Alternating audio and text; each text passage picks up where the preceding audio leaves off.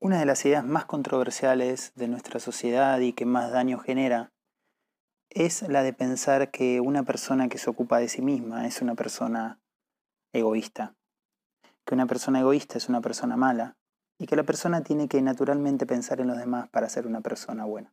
Y por supuesto también tiene que sufrir por los demás y preocuparse por los demás. En De la autoestima al egoísmo, el libro de Jorge Bucay, hay una, una parte en la página 78 que amplía muy bien esto. Por supuesto, te recomiendo leer todo el libro para tener una idea mucho más compleja. Egocentrismo es sentirse el centro del mundo. Y en verdad, tampoco considero que esto sea malo, porque uno es el centro del mundo, pero ¿de qué mundo?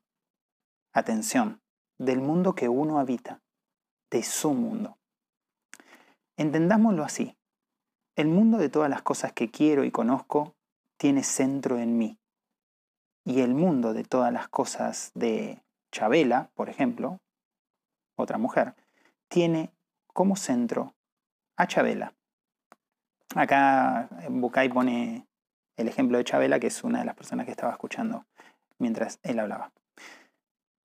Esto es esto significa que cada uno de nosotros es el centro del mundo en el que vive. Y todas las cosas que pasan alrededor de uno pasan necesariamente por uno. Egolatría es otra cosa. Egolatría es creerse que uno es el centro del mundo o de la vida del otro. Y eso es lo complicado. Lo siniestro, lo perverso y lo terrible es la egolatría no el egocentrismo. Porque el ególatra, egolatría quiere decir deivificar el yo, el ególatra cree que él es un dios, se cree superior. El problema empieza en cuanto algunos suponen que los demás tienen la obligación de quererlos a ellos. Una cosa es que yo sepa que soy el centro del mundo en el que vivo, y que acepte que Sara, por ejemplo, es el centro del mundo donde vive ella, y que Miguel es el centro del mundo donde él vive, y que Susana es el centro de su mundo. Y otra cosa muy diferente es que yo crea que soy el centro del mundo donde viven todos ustedes. Eso es egolatría. Eso es vanidad. Eso es lo que nos sirve. Pero tampoco sirve despreciarse dejando que el otro sea el centro de la vida de uno. Si yo decido que José sea el centro de mi vida, no importa a qué distancia ande yo de José, siempre estaré girando alrededor de él. Si el dinero que gano es el centro de mi existencia, mi existencia girará alrededor del dinero. Lo mismo ocurre con el poder, con el sexo, o con la gloria. La única manera de no vivir girando alrededor de algo o de alguien es ser el centro de mi propia vida, el centro de mi propio mundo. Y entonces, cuando yo sé esto, y José lo sabe, y José y yo nos encontramos, seremos dos mundos que se encuentran. El mío concentro en mí y el de José concentro en él. Por último, los invito a escuchar un cuento que se relaciona con lo que hemos venido diciendo sobre el egoísmo. Es de un escritor norteamericano llamado O. Henry, quien lo tomó de un viejo cuento suizo. Se trata de dos hermosos jóvenes que se pusieron de novios cuando ella tenía 13 y él 18. Vivían en un pueblito de leñadores situado al lado de una montaña. Él era alto, esbelto y musculoso, dado que había aprendido a ser leñador desde la infancia. Ella era rubia, de pelo muy largo, tanto que le llegaba hasta la cintura. Tenía los ojos celestes, hermosos y maravillosos. La historia cuenta que habían noviado con la complicidad de todo el pueblo, hasta que un día, cuando ella tuvo 18 años y él 23, el pueblo entero se puso de acuerdo para ayudar a que ambos se casaran. Les regalaron una cabaña con una parcela de árboles para que él pudiera trabajar como leñador. Después de casarse, se fueron a vivir allí para la alegría de todos, de ellos, de su familia y del pueblo, que tanto habían ayudado en esa relación.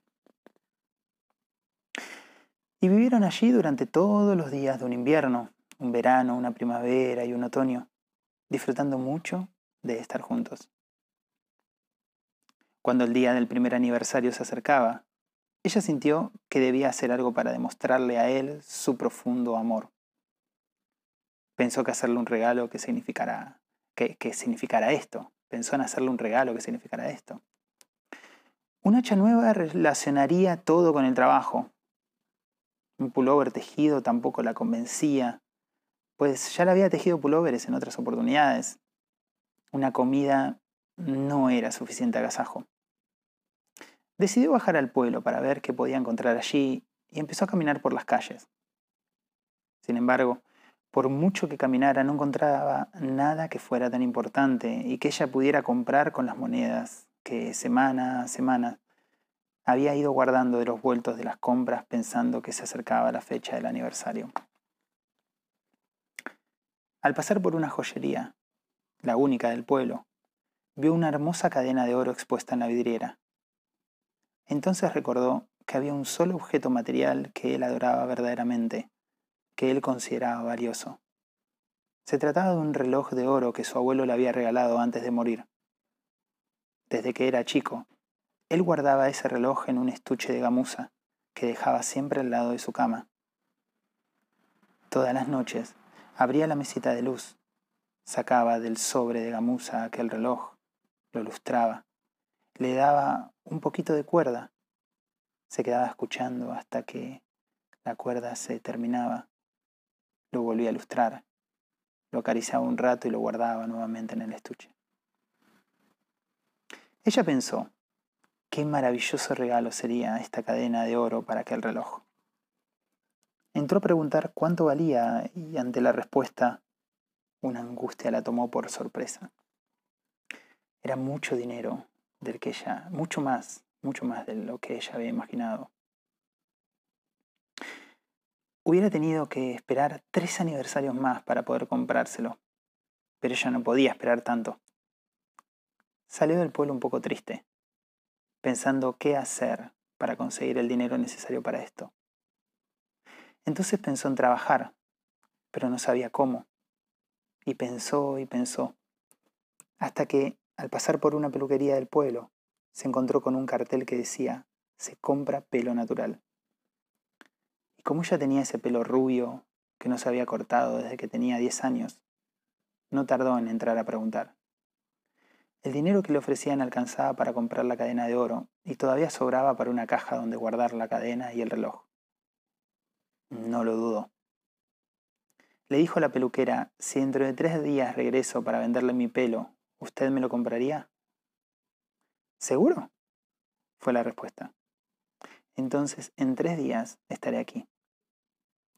Regresó a la joyería, dejó reservada la cadena y volvió a su casa. No dijo nada. El día del aniversario, ellos dos se abrazaron un poquito más fuerte que de costumbre. Luego, él se fue a trabajar y ella bajó al pueblo. Se hizo cortar el pelo bien corto y luego de tomar el dinero se dirigió a la joyería. Compró allí la cadena de oro y la caja de madera. Cuando llegó a su casa, cocinó y esperó que se hiciera la tarde, momento en que él solía regresar. A diferencia de otras veces, que iluminaba la casa cuando él llegaba, esta vez ella bajó las luces. Puso solo dos velas y se colocó un pañuelo en la cabeza. Porque él también amaba su pelo y ella no quería que él se diera cuenta de que se lo había cortado. Ya habría tiempo después para explicárselo. Él llegó, se abrazaron muy fuerte y se dijeron lo mucho que se querían. Entonces, ella sacó de abajo de la mesa la caja de madera que contenía la cadena de oro para el reloj. Y él fue hasta el ropero y extrajo de allí una caja muy grande que le había traído mientras ella no estaba. La caja contenía dos er-, enormes peinetones que él había comprado vendiendo el reloj de oro del abuelo. Si ustedes creen que el amor es sacrificio, por favor, no se olviden de esta historia. El amor no está en nosotros para sacrificarse por el otro, sino para disfrutar de su existencia. Si te amo, lo mejor que puedo hacer es trabajar para construir la manera en que los dos vivamos juntos el mayor de los placeres, el encuentro. Un encuentro donde vos sepas que estoy al lado tuyo porque me quiero y me prefiero, y donde yo sepa que estás al lado mío porque haciendo uso de tus mejores egoísmos, me elegís a mí para estar con vos.